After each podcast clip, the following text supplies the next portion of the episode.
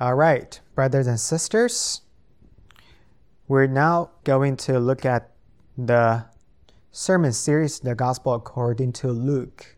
And today we're getting into chapter 19.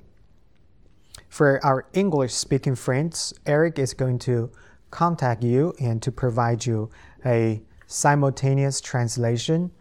By the way, if you this is the first time that you're worshiping with us and this is the first time that you're watching our live streaming you have no connection to our live uh, interpreter make sure you email me or just leave a comment below to let me know your contact and we will make sure that you will be getting the um, simultaneous translation service while we're preaching in chinese Now let me switch back to Chinese. 今天呢，我们要继续看的是《路加福音》十九章四十五到二十章十八节。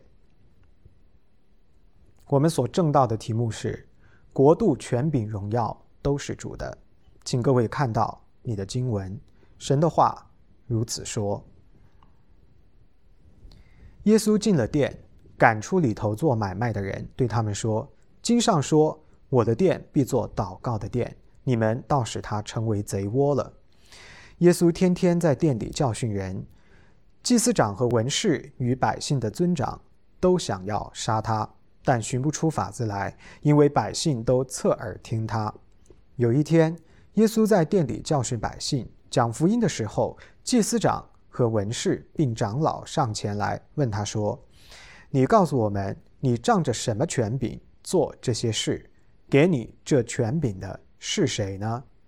耶稣回答说：“我也要问你们一句话，你们且告诉我：约翰的洗礼是从天上来的，是从人间来的呢？”他们彼此商议说：“我们若说从天上来，他必说：你们为什么不信他呢？若说从人间来，百姓要用石头打死我们，因为他们信约翰是先知。”于是回答说：“不知道是从哪里来的。”耶稣说：“我也不告诉你们，我仗着什么权柄做这些事。”耶稣就设比喻对百姓说：“有人栽了一个葡萄园，租给园户，就往外国去住了许久。到了时候，打发一个仆人到园户那里去，叫他们把园中当纳的果子交给他。园户。”竟打了他，叫他空手回去；又打发一个仆人去，他们也打了他，并且凌辱他，叫他空手回去；又打发第三个仆人去，他们也打伤了他，把他推出去。原主说：“我怎么办呢？我要打发我的爱子去，或者他们尊敬他。”不料园户看见他，就彼此商量说。这是承受产业的，我们杀他吧，使产业归于我们。于是把他推出葡萄园外杀了。这样，葡萄园的主人要怎样处置他们呢？他要来除灭这些园户，将葡萄园转给别人。听见的人说：“这是万不可的。”耶稣看着他们说：“经上记着，匠人所弃的石头，已做了。”房角的头块石头，这是什么意思呢？凡掉在那石头上的，必要跌碎；那石头掉在谁的身上，就要把谁砸得稀烂。Let's pray，我们一起祷告。天父，谢谢你借着这话提醒我们：国度、权柄、荣耀，都单单属乎主耶稣基督。我们求你使用这段经文。愿我们的心更加的靠近你的真理，更加的将荣耀归给主耶稣，也更加的明白他在我们的生命生活当中应当居于元首与核心的地位。我们这样的祷告祈求不配，乃是奉救主耶稣基督得胜的名，阿门。之前呢，我们讲到主耶稣在百姓的簇拥跟欢迎之下，进入到了耶路撒冷。圣城，这也正是我们今天啊这个特别的日子，这个 Palm Sunday 所纪念的就是主耶稣基督融入圣城，他所受到的欢迎是最高规格的，因为人们相信这位骑着驴驹的谦谦和和的君子会带给以色列一线生机，会在他的领导之下揭竿而起，推翻罗马政权对以色列人的殖民统治。主耶稣对百姓们高声的赞美，欣然接受。然而之后，他却默默地为耶路撒冷哭泣，因为他心里边非常的明白，这些百姓出于对他有错误的期待，而最终会拒绝他。几天之后，同一群人会再次的聚集，高呼：“钉死他！钉死他！”上帝必要借着罗马政权严厉的来责罚。这一座拒绝了主耶稣基督的城市，圣城耶路撒冷将被夷为平地，而以色列人必要承担这不信从耶稣之名所导致的后果。今天的经文为我们描述了主耶稣基督融入圣城之后的画面，他都做了些什么？在他生命最后的这段时间，犹太宗教的领袖们。对耶稣基督的挑衅已经开始白日化，过去是悄悄的，现在已经开始明目张胆。基督的仇敌们不断的设计要陷害他。主耶稣每天在圣殿当中教导福音，而这些憎恨基督的人已经无法继续的掩藏他们对耶稣基督的愤怒，开始明明的挑战他。透过今天的经文。我们将看到主耶稣基督他所真正的权柄所在，他真正拥有的主权所在。我们先来看第一个部分：耶稣基督他拥有对圣殿的主权，圣殿是基督的圣殿。请大家看到第四十五到四十六节，主耶稣基督很有可能在一到达耶路撒冷之后，就立刻去到了圣殿。圣殿就是上帝的居所，既然是神的同在之处，自然就是主耶稣基督必然要前往的地方，因为圣殿象征着神的同在。这正是主耶稣基督降世为人的目的，因为他的名叫做以马内利，就是神与我们同在的意思。当主耶稣一到达圣殿，就立刻赶出里头做买卖的人。对他们说：“经上说，我的殿必作祷告的殿，你们倒使它成为贼窝了。”这很有可能是主耶稣基督第二次清洁圣殿。根据约翰福音第二章十二到二十二节，我们可以了解到，主耶稣基督早前曾经到过耶路撒冷，并且在那一次的行程当中，第一次清洁了圣殿。约翰福音第二章十四到十六节这样记载说：“看见店里有卖牛羊鸽子的，并有兑换银钱的人坐在那里，耶稣就拿绳子做成鞭子，把牛羊都赶出店去，倒出兑换银钱之人的银钱，推翻他们的桌子，又对卖鸽子的说：把这些东西拿去，不要将我的父的店当作买卖的地方。”而这一次。耶稣基督融入耶路撒冷的圣城，是他生命当中的最后一周。当他一到达圣殿，他再次将里边做买卖的人通通赶出去。很明显，主耶稣第一次清理圣殿，是出于他在圣殿中做买卖的人的愤怒；而如今第二次看到同样的事情没有发生任何的改变，没有改善，没有进步，他再次发怒。乃是与他自己的性情保持一致的事。有一些人可能会觉得奇怪，为什么宗教氛围如此厚重的以色列，会在圣城最为神圣的地方贩卖牲口呢？因为从巴勒斯坦各地，甚至更遥远的地方，都不断的有赶到圣城耶路撒冷朝圣的人。根据旧约的律法。朝圣者必须要在圣殿献祭，但是如果让这些千里迢迢远道而来的人带着祭物这些牲口同行的话，肯定是极为不便的。于是呢，大部分的人都会选择在到达圣城耶路撒冷之后，在当地购买牲口作为献祭的祭物。所以在圣殿当中就开始出现了贩卖牲口的生意。可以说，在圣殿出售牲口原本是基于好意，是为了要方便这些赶路的朝圣者。然而，那些负责护理圣殿的宗教人士很快就发现，这是一个赚钱的买卖。基于献祭是朝圣者的刚需，而且呢需求量极大，他们就可以提高售价。从而，当外地人赶到圣殿，想要购买祭物，却又没有足够的本地的货币的时候，他们就可以通过收取高额的手续费，从货币的兑换当中来赚取利益。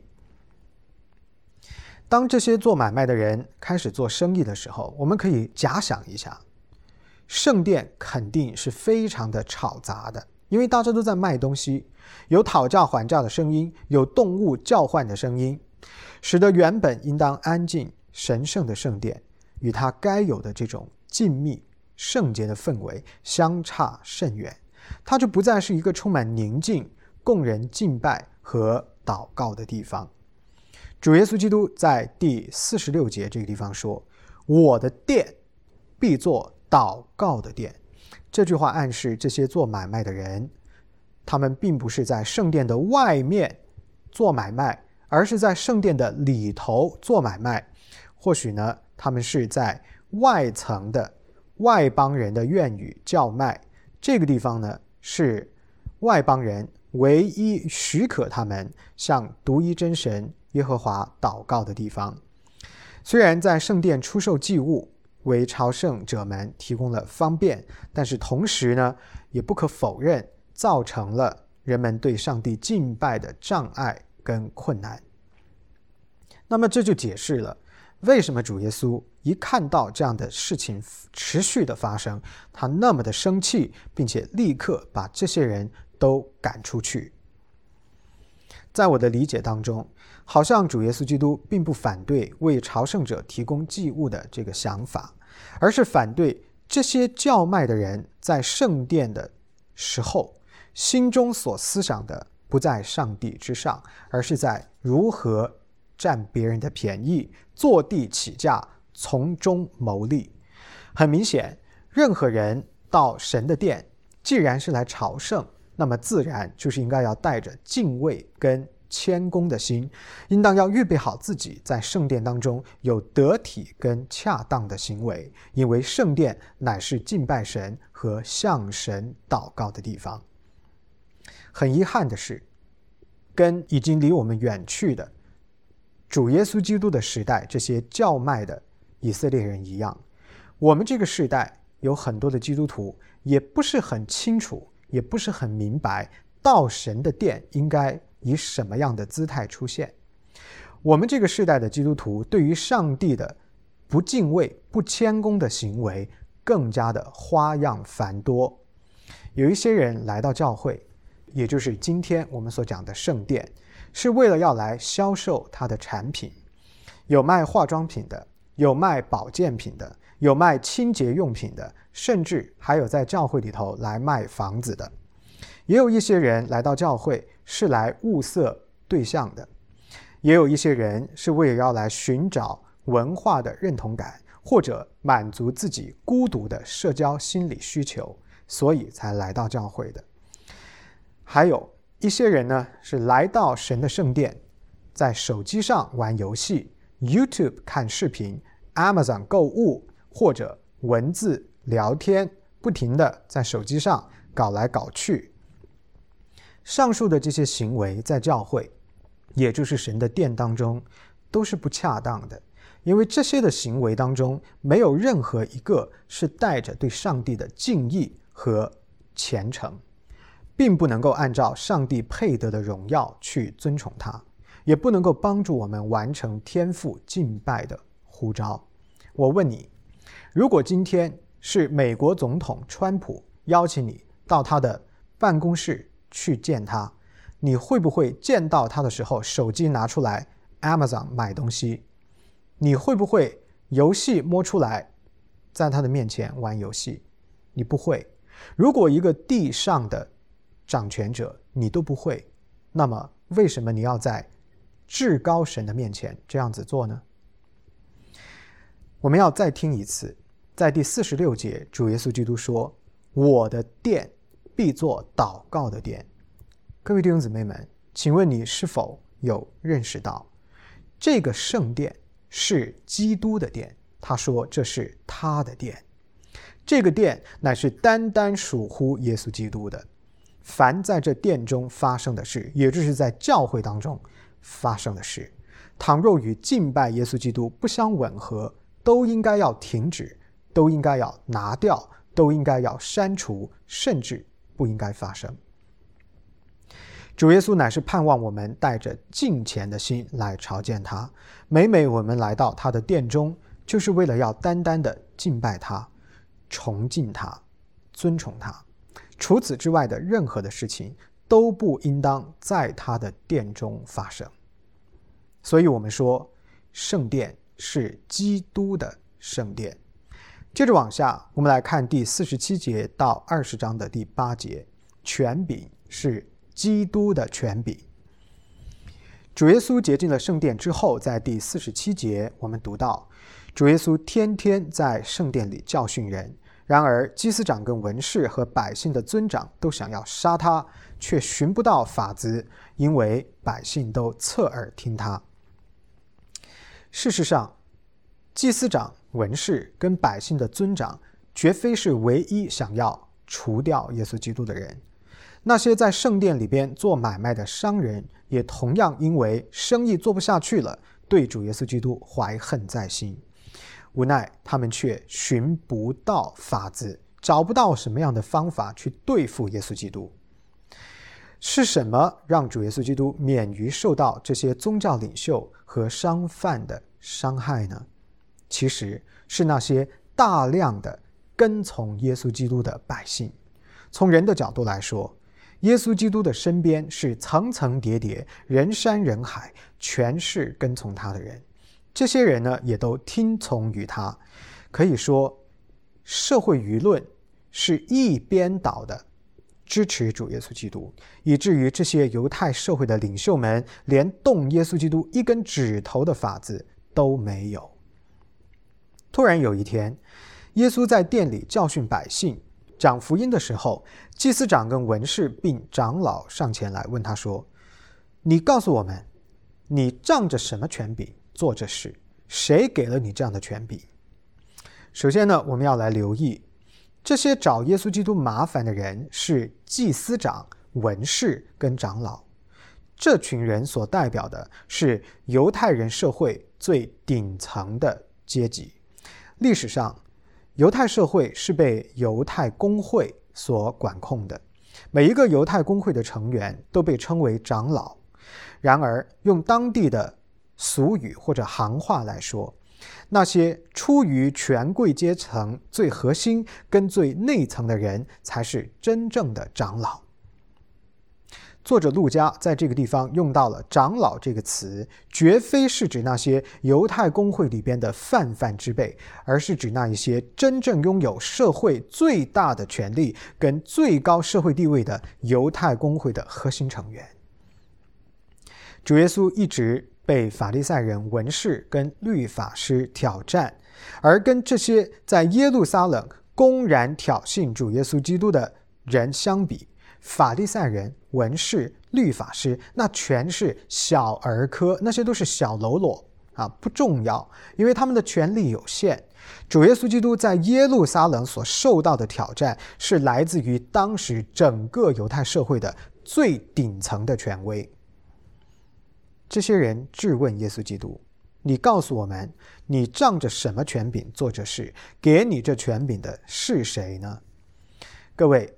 这可不是一个随随便便的问题，这是一个经过了深思熟虑的问题。因为这个问题的目的，完全不是为了要听回答，而是为了要抓住耶稣基督的把柄。如果主耶稣基督说他的权柄是出于自己，那么这些人就会控告他以神自居，亵渎神。如果耶稣基督说他的权柄不是任何人给的，那么这些人就会说耶稣是骗子。所以这个问题是故意要把耶稣基督放置在一个腹背受敌的尴尬的局面当中，要败坏主耶稣基督的名声。而主耶稣在第三到四节，二十章三到四节，回答了他们的责备。他说：“我也要问你们一句话，你们来回答我。”施洗约翰的洗礼是从天上来的，还是从人间来的？为什么主耶稣基督要把注意力转移到施洗约翰的身上呢？因为在主耶稣基督的时代，施洗约翰的名气其实比耶稣基督自己还要更大。犹太历史学家叫 Josephus 约瑟夫，这个人记录了第一世纪以色列的历史。在他的记载当中，施洗约翰所占的篇幅远远的超过了主耶稣基督所占的篇幅。主耶稣如此这般来回答这些宗教领袖，实际上就是反将一军，把对方放在了进退两难的境地当中。就像第五节和第六节说的，这些人彼此商量说：“如果我们回答是从天上来的，他就会说：那你们为什么不信呢？”如果我们是说是从人间来的，那么百姓就要用石头打死我们，因为他们信施洗约翰就是先知。你看到五六节所表明的是，这些宗教领袖根本不在意真理，对这个问题施洗约翰的权柄是从天上来的还是从人间来的，他们不在乎，而他们在乎的是百姓会怎样反应。他们彼此商议的动作暗示，他们知道，如果他们说施洗约翰的洗礼是从天上来的，那么主耶稣基督就会进一步挑战他们的悔改之心，因为天国近了，你们要悔改，这正是施洗约翰一一直所不断传讲的内容。进而主耶稣基督就会责问他们：你们为什么不相信施洗约翰为我所做的见证呢？因此。他们不能够既说施洗约翰的洗礼是从天上来的，又避免默认自己不信的罪；同时，他们也不能够回答说施洗约翰的洗礼不是从天上来的，又避免激怒跟从耶稣基督的百姓，因为这些人都尊施洗约翰是先知。于是，这些犹太人的宗教领袖们回答说：“不知道，我们不知道。”不知道是从哪来的。耶稣说：“那我也不会回答你们的问题。我是仗着什么权柄做这些事？”这样，耶稣基督巧妙地避免了中他们所埋伏的陷阱，没有回答，避免授人以柄。然而，犹太人的这个问题：耶稣基督是仗着什么样的权柄？谁给了他这样的权柄做这些事、教导这些内容？这个问题。绝对是有答案的。主耶稣基督紧接着在他所教导的一个比喻当中，回答了这个有关他权柄来源的问题。我们来看最后一点，二十章的九到十八节：葡萄园是基督的葡萄园，也就是说，国度是基督的国度。主耶稣借着一个葡萄园的比喻，巧妙地回答犹太领袖们所提出的问题。这个比喻呢，是有关葡萄园的园户如何以暴力对待了葡萄园的主人所差派的仆人的故事。故事当中最为糟糕的部分，莫过于园户谋划要杀死主人的儿子。主耶稣开始讲这个比喻，他说：“有人栽了一个葡萄园，租给园户。”就往外国去住了许久，到了时候，打发一个仆人到园户那里去，叫他们把园中当纳的果子交给他。园户竟打了他，叫他空手回去；又打发一个仆人去，他们也打了他，并且凌辱他，叫他空手回去；又打发第三个仆人去，他们也打伤了他，把他推出去。这个故事。多少与几周前我们所讲过的另外的一个比喻有些相似之处。在那里，我们讲到了一个贵胄要离家到远方去承受国度的事。两个故事虽说有一些相似之处，但是这个葡萄园的比喻却更加的深刻，也更加的重要，因为它直接比喻了主耶稣基督如何被犹太人拒绝，以及如何被钉死十字架。比喻当中的各个人物和事件都具有非常重要的符号性的意义。葡萄园无疑所比喻的就是以色列。上帝所拣选的圣约子民，就好比他所亲自栽种的葡萄园。这些选民是为了上帝的荣耀而被分别为圣的。因此，在这个比喻当中，葡萄园指的是以色列。那么，葡萄园的主人毫无疑问就是耶和华上帝。葡萄园主人对园子的所有权，比喻的则是上帝对他子民所拥有的绝对的主权。这个葡萄园租给了园户，而园户比喻的就是那些以色列的宗教领袖们。具体来说，在今天的经文当中，就是特指祭司长、文士以及犹太公会的长老们。主耶稣简明扼要地用这个比喻总结了以色列的历史。古往今来，犹太人作为上帝的选民，一直都被虚假的领袖。虚假的先知、虚假的祭司所代理，这些人根本无法完成上帝的嘱托，使犹太人作为选民能够结出上帝所要求的果实。这就是后面我们所看到的：当上帝的仆人被打发到这个园子，向园户要结出的葡萄果实的时候，没有东西给得出来。啊，这就是告诉我们。这些不负责任的仆人，这些宗教的领袖、祭司长、文士和犹太公会的长老们，他们没有能够好好的尽忠职守，照顾好葡萄园，也就是上帝的选民。那这里再接着往下，第十节讲到，打发仆人到园里去，要去收果子。仆人所比喻的就是上帝为了要拯救选民以色列所兴起的第一位的先知，好叫这枯干不结果子的葡萄园能够得到提醒，能够重新结出果实来。然而，这位仆人所得到的待遇是园户打了他，叫他空手回去。紧接着，第二个仆人又被打发去。这第二个仆人比喻的。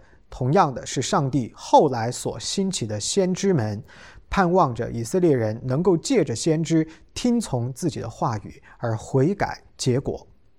然而，他们又打了他，并且凌辱他，叫他空手回去。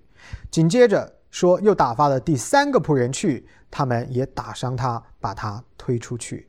整个这三个被打的仆人，就是告诉给我们。以色列历史上所出现的先知讲神话语的人，无一例外都被人苦待，也没有人听从。这些被神所差遣的先知们，乃是传讲上帝的生命之道。因为上帝不断的宽容忍耐他自己悖逆的子民，并且一次又一次赐下悔改的机会，所以一次又一次差遣他的仆人去传讲悔改的信息。然而，先知们都被藐视，都被逼迫了。今天的教会，包括我在内，我们这些被呼召起来做牧者的人，做的就是先知的工作。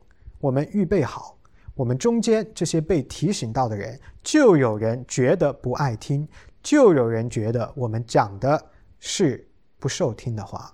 没有关系，因为古往今来都是如此。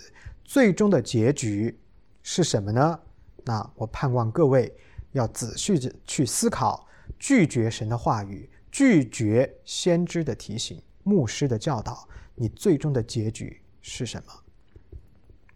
紧接着，葡萄园的主人决定要将自己的爱子，他自己的孩子拆去。他还想说，或许这些园户们会尊敬他自己的儿子。园主的爱子所比喻的。已经再明显不过了，就是主耶稣基督，他就是上帝独生的儿子。犹太人的领袖应当要敬重他，因为与此前所差遣的先知不同的是，唯有儿子完全代表着父，代表着父的权柄。因此，这句话正是主耶稣基督对之前犹太的领袖们问到他：“你仗着谁做这样的事？谁给了你这样的权柄做这样的事？”给到的回答。他的权柄就是从父神而来的，是父给了他这样的权柄。任何见到子的，就是见到了父，因为父与子原为一。然而，园户看见他，就彼此商量说：“这个人是来承受产业的，我们要杀了他，使产业归我们。”园户们相信，如果没有这个园主的儿子挡道，他们便可以将葡萄园据为己有，也再不必屈从于园主的命令。于是呢，他们就把他推出葡萄园外，杀掉了。杀害园主的儿子所比喻的，就是主耶稣基督钉死十字架。请各位要留意一个细节，在第十五节这个地方说。于是把他指的是耶稣基督推出葡萄园外，指的是以色列人杀掉了。在主耶稣基督被杀害之前，被推出葡萄园，比喻的是说主耶稣基督将不会死在以色列人的手中，但是以色列人却要把他交在外邦人的手中，也就是罗马的政权手中，要审判、凌辱，最后。把它挂在十字架上。主耶稣之所以激起了犹太宗教领袖这么大的记恨，其中的一个原因，就是因为耶稣基督的出现威胁了这些人的权利。他们习惯了公众的奉承和敬重，可主耶稣基督这个人以及他身上的公义，彻底的暴露了这些道貌岸然的宗教领袖们身上的不义，他们的虚伪。耶稣基督的真理使这些人的谎言相形见绌。犹太的宗教领袖们非但不悔改，不跪在主耶稣基督的面前祈求饶恕，反而是要合谋杀掉他。主耶稣在这里要表达的意思是说：以色列呀，你们远离上帝，而这些。宗教领袖们精心设计要谋害我的生命，只可能进一步加速你们的灭亡。在整个比喻的结尾，主耶稣问众人说：“葡萄园的主人要怎样惩治他们呢？”他实际上是在暗示这些愚拙的犹太人要想想清楚，他们将对自己的恶行付出怎样的代价。紧接着，主耶稣自己回答自己的问题。十六节他说：“他要来除灭这些园户，将葡萄园转给别人。”这句话非常的重要，因为这句话实际上是主耶稣基督所做出的另一个预言，那就是在选民以色列拒绝自己的弥赛亚救主之后，在选民以色列。高呼将自己的救主钉死在十字架之后，福音将要被交给外邦人，也就是以色列之外的其他的民族，使福音在全地得以传播。事实上，上帝从来都是全人类的神，不分民族，不分种族，福音从来都是全人类的福音，因为万民之中一定有因信耶稣基督之名而得救的人。福音进入外邦，既是上帝的恩典，是上帝的计划，也是对以色列人悖逆的惩罚。接着，听见的人就说：“不可以，不可以，这是万万不可的。”耶稣看着他们说：“经上记着，匠人所弃的石头，已做了房角的头块石头。这是什么意思呢？凡掉在那石头上的。”必要跌碎，那石头掉在谁的身上，就要把谁砸得稀烂。匠人所弃的石头，已经做了房角的头块石头。这句话是引自于诗篇一百一十八篇二十二节，请大家要记得诗篇一百一十八篇。待会儿我会说为什么那么的重要。匠人比喻的是以色列的宗教领袖们，也就是在这个比喻当中所提到的园户，他们被委以重任，要看顾葡萄园，也就是上帝的子民，使他们能够成长成熟。然而他们却失败了，并且带头轻蔑、嘲笑主耶稣基督，上帝的独生子，被上帝所高举的那一位。整个。匠人丢弃石头的比喻，会带给我们这样的一幅画面：一群的石匠仔细的去挑选上好的石料建造房屋。他们找到一块石头，其貌不扬，被视为是一块质量不好的、毁坏了的石头，不配用在他们正在打造的精美建筑之上。于是，他们把这块石头丢弃了。然而，这块石头却成为了这建筑物的基石。主耶稣基督就是这块被废弃的石头，上帝使用它成为了这座建筑的基石，而这座建筑就是教会。耶稣基督在这里不仅仅谈及犹太领袖的悖逆，而且他也暗示了今天教会的建立。教会将要建立在他的磐石之上，他乃是教会的元首。这正是为什么我们今天仍要坚定持守，说教会就是神的国度在地上的彰显，而耶稣基督就是这国度的根基。这块被厌弃的石头，很快在诗篇一百一十八篇第二十六节被辨认出来。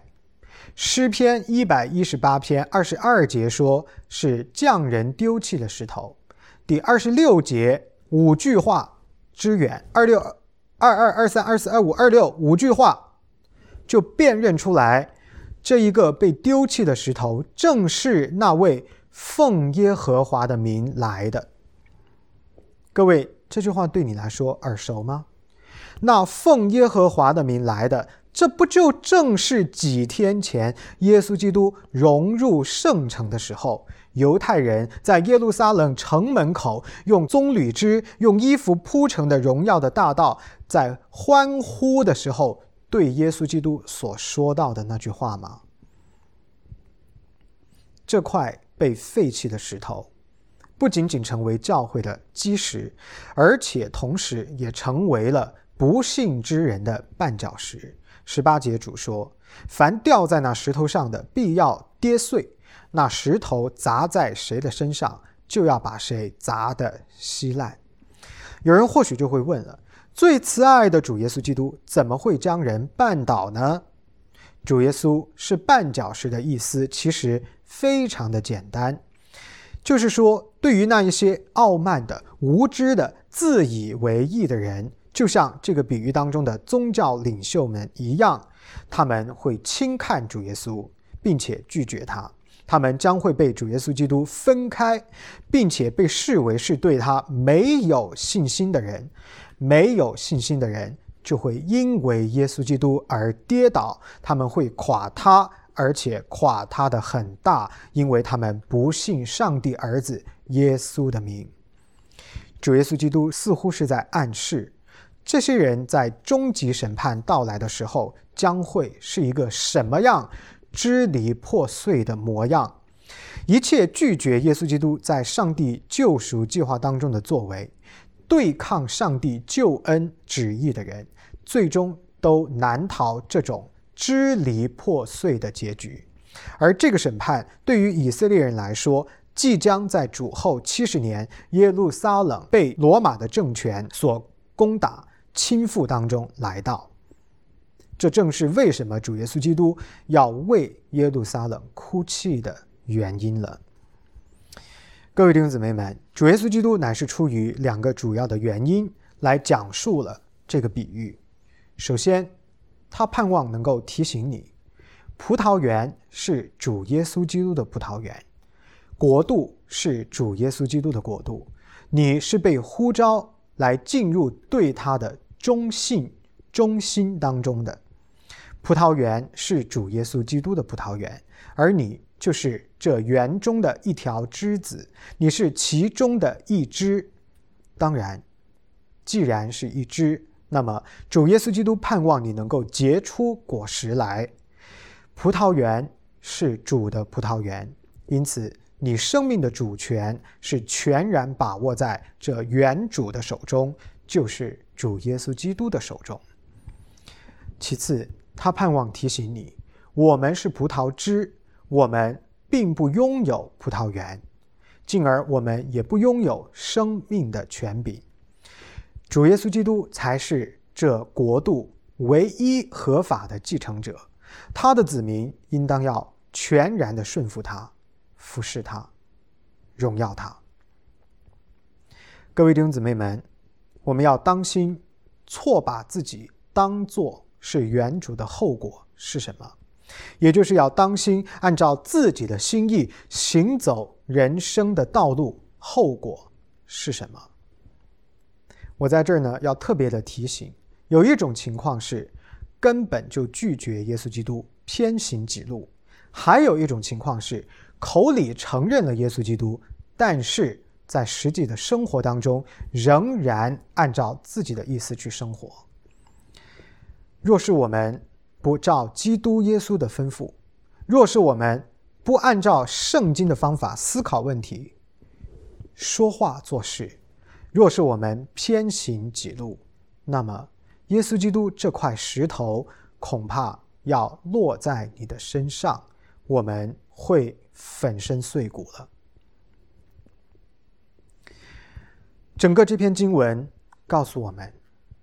唯有耶稣基督是神国度的主，唯有耶稣基督是教会的元首，唯有耶稣基督享有至高的主权，唯有耶稣基督是荣耀的君王，唯有耶稣基督配得你对他他的权柄最高的赞美和敬拜，因为国度、权柄、荣耀全是主的，直到永远。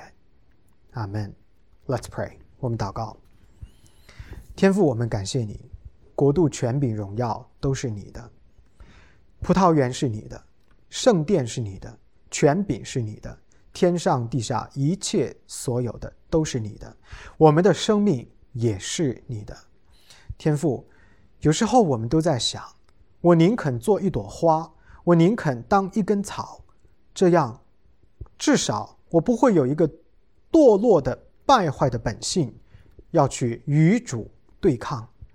可是主，你的心意却是更美。你将我们按照你自己的形象造成这样的一个人，然后你又差遣你自己的儿子耶稣，以一个完全的人的角色，在我们的地位中为我们死了。你给到了我们极大的恩典。主啊，愿你的孩子顺服于你。愿我们在你的里边是。听你的话，照你的话去思考、思想、做决定，照你的话去生活。主啊，愿我们讨你的喜悦，愿我们每一天都将权柄、荣耀、国度归给你。我们这样的祷告祈求不配，乃是奉耶稣基督得胜的圣名。Amen。